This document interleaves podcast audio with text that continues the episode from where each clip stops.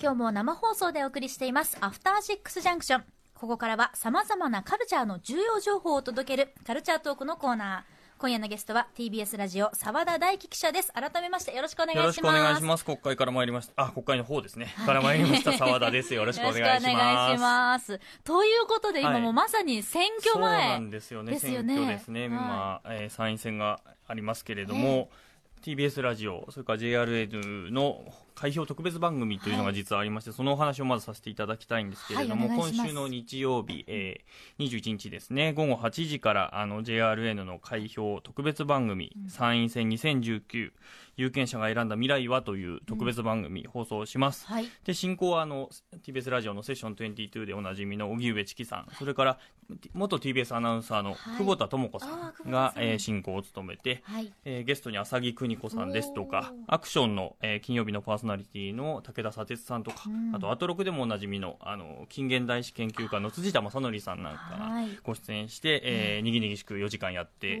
まいりたいと思いますのでぜひお聞きいただければと思ってます。すごいメンバー揃ってますね。もう濃厚というかですね、え。もう噛んでも噛んでもええ。味が出続けるみたいない。メンバーが、ええーー揃ってますのでぜひお聞きください、はい。日曜日の、えー8時からあの投票してから、はい。ぜひお聞きいただければと思います。いやちょっともう本当にまさに佳境に入っているそんな中だとは思いますけれども、今日こちらアトロクではい。話していただくのはもちろん。はい。高校演劇のお話とありがとうございいます。うことでございます。去年はありがとうございいやました。本当にこちらこそ、去年9月5日の水曜日でしたからもう、はいおよそ1年ほど経つんですね。早いですね。早いですね。はいでその後、まあの動きをまずお話ししようかなと思うんですけれども、はい今日は2本立てで、まあ、1年間の動きとそれから、えーこの後行われる佐賀の総文祭えーいわゆる全国大会のお話をできればなと思っています。まず去年1年の動きなんですけれども、まあ、フートボールの時間というのはい。が最優秀賞を取りましてですね、見ました。あの番組にも、ははいい、顧問の豊島先生からメールが来たりっていうこともあったんですけれども、うんうんうんその番組をやっぱり直前にやったんですけども、はい。見られなかった方が結構いらっしゃったようあーやっぱその方々がその E テレにはい。なんとか再放送してくださいというお願いをしてですね、1週間、10日ぐらいですかね、で 100, 100件以上が集まったと。すごいですね、10日で100件、はい、でその中にはあのラジオでやっていたのを聞いたんですが、見逃してしまってっていうのは何件か本当にコメントで入っててですね。あらやだちょっとアトロク経由でちょっっと見たいっていう人がいらっしゃったみたいでですね、なんとか再放送してほしいなと、うん。あれ毎年そのえーその年の放送の前に、過去で良かったっていう回を再放送してくれたりっていうのもあったりするので、ですね。年してくれないかなと思いながら、えー待ってますけどもね。あーじゃあちょっとまた希望を持てる、はい、えーでもぜひ本当に私も、まあ、見ましたけれども、拝見しましたけど、はい。こう余韻がすごいので、やっぱり何度も見たいと思うのででね。ぜひもう一度見たいです。まだ見てない方もぜひ見てもらいたいですよね。で社会の動きとかとも結構リンクしてたりとかっていうのもあると思うんで、ぜひまた見たいなっていう作品でしたね。だってあの夏しかできない一作ですもんね、でそれに関連してそのフートボールの時間の映画化が決まったと、この番組でもちょっとた少し触れていただいたんですけども、映画化が決まったということどうでいうことですか？映画化って。一応劇映画にするということでしてその撮る監督もですね実はその、去年高校演劇のドキュメンタリーのそのはい。青春舞台っていうのを事前番組でやっていてそれで密着してたディレクターの方がななんとかこれを映画化したいと。いうことで映画化が決まったと。うわすごい。ちょっと今鳥肌立ちました。そういうことなんですね。す。じゃあ本当に中の人っていう方も変ですけど、そうです。ね。ずっと密着してた方がやられると。来年の秋ぐらいの公開ということを目指すと。いうことです。でそれからこの高校演劇の映画化もう一本ありましてその前の年2017年度に最優秀を取ったアルプススタンドの端の方こと今年プロが舞台化したんですけれども、はい。それがさらに映画化すると。それも決まったと。すごい。いうことで映画化がこの最優秀が2年連続で映画化が決まると。すごいですね。これはどういう、これは有名あ高校演劇界では結構有名な脚本なんですか？有名なというかそうですね。前の年に撮ったええ作品ですよね、うん。でそれからでも映画化だけじゃないんです高校演劇に関する話、うんうん。実は漫画の連載も始まってます。ヤングジャンプで今年からですねはい。高校演劇を題材にした漫画の幕結びというのが連載が始まりました、うんうん。であさってにはコミックの第1巻が発売されると。もうコミック出るんですね。出るんです。あ私ちょっとあの表紙をだけ見たんですけど、あの舞台のサスとかがちゃんと入ってて、うわやばいと思って。あそうですか。もうコミックも出るんですね。そうなんです。もう一気に映画そしてコミックと高校演劇が一気にメジャーになってきたんじゃないかと。いや、いいんですか、メジャーになってっていう気持ちもちょっと正直、ね、我々日陰者としてはねはい、ありますけどね。すごく思いますけども。そんなこの立派になんか扱っていただいてっていう気持ちもありますけど。え、でもちょっと、すごいじゃないですか、この1いや年の動きが。いやいやいやびっくりですねなんかすごく波に乗ってるのあか波を作ったのかわからないですけど。でも作ったでいいですよでもね高校生の子たちがやっぱり一生懸命頑張ってるっていうのがあるのでやっぱそこに光を当てたいなという元本当にね経験者としては思うというところありますよね。いや、なんかちょっと震えちゃいますね。いえいえ。そうですか。そうこんなになんかもう十分十分なぐらいの光が当たってますね。で今年うん。なんですけども、今度は、えー、と番組ではい。去年やはりこ紹介しました高校演劇の全国大会の総文祭、はい。今年はなんと佐賀で佐賀ですか。行われます。日比さんもちろん行かれると。いやー、これいつですか？えっとですね 来週末、はい。えっ、と27日からはい。29日、27日の土曜日から、はい。えー7月29日の月曜日までですね。ちょっと待ってください。今スケジュー3ル。日間にわたって。あー、ちょっといけなくないなあれ？お。あー、要検討で。はい。実はですね、はいこれ、今年行きたいとほ、会社に熱望したところですね、ええ私、本業政治記者なんですけども、上司を説得したら予算をくださるということで、おーあの、取材行きます。はい。佐賀まで全国大会行ってきます。で、そのでその様子、あの、第2弾、うん高校演劇特集第2弾として、ぜひ、あの、秋、秋というか夏の終わりですね、はいに放送しできればなと。思ってまして、で、その放送の直後に、その大会の最優秀校の作品が放送されるタイミングをまた見計らって、はい放送できればなと思って。ます。じゃあラジオでも聞いて、それも見ることもできるタイミングでお出ししますから。そうなんです。えー、でもちょっと注目ありますか、今今手元にですね。ねパンフレット、えー今年12校ですね地元の、うんえー、と佐賀県から1校プラス、でまあ、全国から12校ということで、ねえ。どうですか？注目なんかありますか？いくつか。もうやっぱり私は横浜の学校でしたので、はい。やっぱ関東ブロック代表はもうやっぱりもう見ちゃいますね、はい。逗子海星高等学校、はい。逗子海星高校の、はいえーケチャップ・オブ・ザ・デッド」という作品ですね。男子校の高校演劇というのもなかなか味がありますよね。いいですよ去年も歌丸さんお話しされてて男子高生たちが抱き合ってる様子を、はい。あんな青春はなかったというふうにおっしゃってましたけども、はいやっぱり男子校独特のお芝居が実はありますよね。あります。私も、まあ、私は一方で女子校だったので、やっぱり男子の声の大きさっていうのに本当に憧れて、迫力ありますよね、はい。やっぱりね。そして頭でこうこねくり回した結果妄想が発展してわけわかんない感じになっていくっていういわゆる男子校のはい。お芝居というのはまた一つの魅力なんですけども、えまあ、一つまあ注目点があるとするとですね去年実はその、ゆ最優秀を取った、はい。えー丸亀高校神奈川県立あ香川県立丸亀高校がですね今年も全国大会になんと2000校。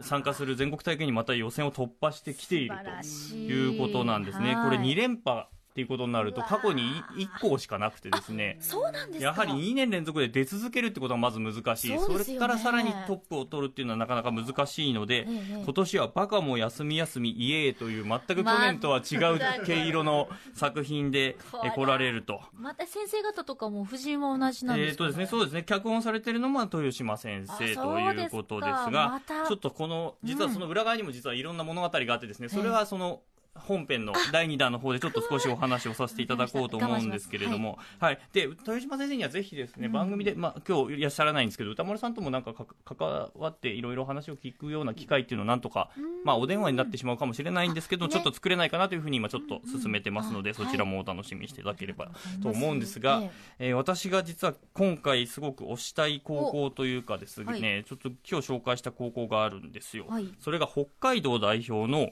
帯広北高高校の演劇部。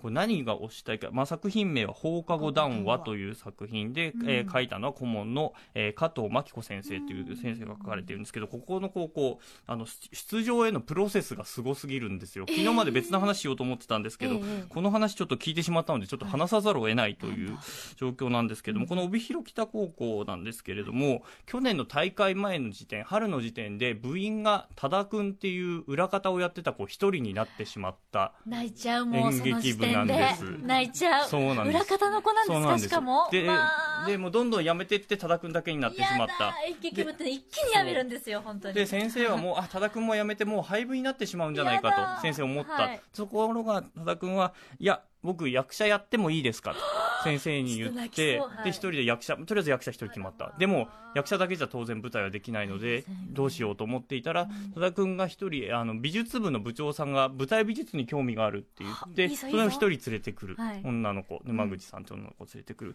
でそれの後に、えもう一人同級生弓道部を引退したうん。弓道部の子を連れてくる、はい。でその3人でいやろうということにたった三人ね。たった3人で。で弓道部は男子ですか？弓道部も男子なんハリーですポッター的な長崎君っていう、はい。友達を連れてきて。でその状況を見て先生があの加藤先生がじゃあこの状況を舞台にしましょうと。いうことで作ったのがこの放課後談話という話で2人出演者は男子2人。でその美術部の子は、えー音響をや音響と美術をやってで照明を先生がやるという4人の布陣で、えー挑むと。それでここまで勝ち上がったっていうのがすすごすぎもう廃る部寸前で地区大会が終わって幕が降りるタイミングであもうこれでこの分も廃部になってしまうと先生はもうその時点で泣きそうだった。で幕が降りたなと思ったんだけれども実はそこは幕は降りてなくて今度全道大会道の大会に行くとで進出するで北海道の道って過去にですねものすごく強い高校がたくさんあって、ま、去年も紹介しましたけどマームとジプシーの藤田隆弘さんもここを突破して全国に行っているぐらい。で過去にはもう4年で3回優勝とかっていう時もあったりするぐらい北海道ってすごく強いうん。んですね高校演劇が。でそこをですね全道大会も実は突破してお全国への切符が廃部寸前から得られたと。でもでもなんです。ここからなんです。何ですか？高校演劇あの日比さんよくご存知、去年もお話ししたんですが、秋に予選大会をやって本番は翌年の夏です。そうだ。というのことは学年が変わるんです、はい。つまり3年生はもう出られない、そうです。そこにえ？ーだから帯広北高校にいた部員たった3人は全員3年生。あ。全国への切符があるのに全国へ行けないこんなことがあっていいのかと。高校野球とかサッカーじゃ絶対起こりえないことが起こると。で通常の高校だったら部員がたくさんいるので12年生がその役を引き継いで翌年全国に行くんだけれどもそれがまあ、先を見越して配役を考えたりするんですよね。そう大大学費用に、はい、2年生がまあ主役になったりととかかっていうことがあると思うんですけど、はい。それができない。もうその時点でもう立たれる寸前になっていたっていうところ。えでも動き出す、歯車が動き出すということで2月に1人部員が入ってくる。でもその子は全国大会に出たことを知らなかったそうなんですね。全国大会に出るって演劇界でとてつもなくすごいんだけれども 校内的には全く知られてないというこのヒエラルキーの低さあがすごくそれが演わかるっていう。劇部ですよね本当に全国行ってるのにっていう。うん。でそこで一人入ってくる。で先生顧問の先生加藤先生なんとかかなんとかしなきゃと。全国に行くのはこの学校初めてだったんですね。うん。なんとか集めたい。4月に一人入ってくる。うん。それは女の子。うん。でも男の子2人の芝居。じゃあだ脚本変えようかな。どうしようかなっていうところであと2人なんとかなんとか揃えて。最終的に、え4人。でこ先あの予選は先生がスタッフをしてもいいんだけれど本戦は全員生徒でやんなきゃいけないので 3人だけじゃダメで4人揃えなきゃいけなくてあと2人をようやくようやく揃えてその全員が揃ったのが締め切りの前日。Oh my god もですよ。うドラマです。もうそこまででもつ舞台に立てるだけでとてつもないドラマを抱えているのがこの帯広北高校。だけどその入った子たちは3年生が行った舞台を見てないんですよ。つまり作る過程を見てない。完全なるエピソードゼロですよね。そうなんです。でしかもこれは彼らの話なんですね。その卒業していった彼らの話を全くそことつながりがなくなってしまった子たちがやり続やってそれを全国でどう演じるのかこれはもう見るきゃないんじゃないんですかっていう、これだけでもこれを見に行くためだけでもこれ佐賀に行く意味があるなと28日日曜日9時40分から、はい。うわー。ほんいやちょっと私どうしましょう。これはもう行くしかないんじゃないですか。えちょっと28日夜9えあ朝9時。あえー。でも今チケットは正直ですねもうアウトなんですけれども、えー実はですね TBS ラジオとして取材申請はしてますのであのー枠をなんとかしてもらえないかなという感じで。ここ演劇は前回もやっていただきましたけど、はい。本当幕間の時間というのももうはい。全部決まってるので、はい。人数が多ければ多いほど正直やりやすい。そうですね。セット組とかも含めて、えー時間が切られていて、まあ、10分なり15分なりってその時間に組めなかったらもうその時点で失ア格なんですね。で幕が上がる前にアウトになっちゃう可能性もある。あるっていう。しかもこれを3人3人4人ですね。で組まなきゃいけないということなんですよだからね先生は多分その4人だっていう状況とかどんな生徒なのかということを考えた上で全ての歯車を合わせてこの脚本を書いてるのにもかかわらずといったところですよね。そうですねそれを大変なことよこれは。あこれを見に行くだけで結構すごいなと。本当ですね。これミルキー。行きましょうかちょ酸欠ちょっと酸欠になってきました。ちょっと興奮しすぎて。まあそうですか、はい。でももちろん他の高校さんもね。もう当然はい。同じような、またそこまで極端じゃないにしてもそれなりの物語、あの先ほどお話ししたその丸亀高校も実はすごく、うん。すごい話が実はあるんですけどもそれはまたおいおいお話できればなと思ってます。ででもはい。やっぱり東京から佐賀なかなか 見に行くのはちょっと難しいと。そうですね。そういう人のためにですねあの去年もやはりこれもお話ししたんですけども、総文祭最優秀校とえー優秀校を3つを決めます、うん。いわゆるベスト4というあたりだと思うんですけども、はい。その 4, 4校はですねええ。東京で講演をするんですよね。あそっか。えっと選ばれたはい。者たちは。はい。はい、国立劇場で公演をするということで、えーその、えーチケットというかですね見られるのの募集がですね大体毎年8月上旬にあります。あじゃあもうあと1か月ちょっとくらい。はい、であります。でどこで募集するのかっていうことを話したいんですけれど、ええお話したいんですけどまだ詳詳細が実は今年決まってなくてですねあのどこのサイトに上がるかっていうこともちょっとまだ話せないという状況なんですね。ただあの総文祭が終わるのが7月の末8月の上旬には、えーどこかで情報が解禁されますので、はい。ぜひ見ていただきたい。これ8月の24日の土曜日と25日の日曜日の2日間やります。で上位4校を、えーやると。でチケットの入手方法とかはそのサイトを何とかして見つけていただいてすいませんそれをまだおお教えできないんですけれどもまあ、そこで告知が出るということで、えーあの去年とかは本当に数日間ですごいですね。満席に、あの国立劇場が満席になるぐらいのチケットがなくなったということなので。これは絶対見ていただきたいですね。本当生で見ていただきたいなというのがあってですね、うん。去年のあの一人芝居でマクベスやった子とかもやっぱり生で見るとやっぱすごいなというう、ん。やっぱテレビ1位というか最優秀だけなのでそう、ですね。なかなかね、あのうん。全てが伝わらない、凄さが伝わうん。伝わらないところもあると思うんですけども、確かに。ぜひ見ていただきたいなと。う。ん。で、その後多分、えー9月の上旬ぐらいになるでしょうかね、NHK E テレで多はい。分また今年の模様が放送されると思います。で今年、あの、その、総文祭の中で、はい。その舞台のやつを音でどう伝えようかなっていうのをちょっと今思ってるんですけお。ど、一つ高校演劇の特徴としてですね、あの、生徒公表というのがあってですね、生徒がその舞台を公表すると。いうのがあるんですよ。で、それについて議論し合ってやり取りし合うと。それが結構そ、他の文化系競技だとあまりないものなので、その様子をぜひ今回、うんあの、紹介したいなと思っています。でそれについては、まあ、おいおい、まはいた放送できる機会に放送できればと思っておりますので、ぜひお楽しみにしていただければとはい思います。そうか好評もなかなか高校演劇が独特ですよね、うん。はい。私も、まあ、た予選でしたけども、やっぱりあの学生が作るものの好評ってまるで答えもないですし、はい。定義も全くないじゃないですか、大人の演劇だったら、はい。なんか例えば有名な劇作家さんがこうなんとか言ったよとか、誰々がこう評価したよとかね。新聞に載ったりとかっていうのもありますけどねそうなんですよ。審査員が評評価するのは当然、あのーまあ、コンクールなのであるんですけどもそれ以外に生徒が実際うん。その舞台をどう感じたかっていうのをちゃんと感想を言い合うっていう場があるっていうのは、う。んそれがすすごく素晴らしいなと高校演劇の魅力の一つだなというふうに感じますね。悔しい思いとかこうね、いろんな思いをこう噛み締めて公表するっていうその生徒たちの思いっていうのも熱いですからね、い、やーちょっと足りないですねやっぱりね。でもまたやっていただけるんですもはいんね、しっかりとはい、やれればと思います。でぜひこの佐賀の高校演劇全国 楽しんできてください、はい。ちょっと私は一回託します、はい。行ける道を探し続けます、はい。ということでさ澤田記者選挙特番も、はい。えっ、と7月のえー21 21日日夜8時日曜日の夜から8時からです。はい、4時間ということですから、どうぞそれも最後まで頑張ってください。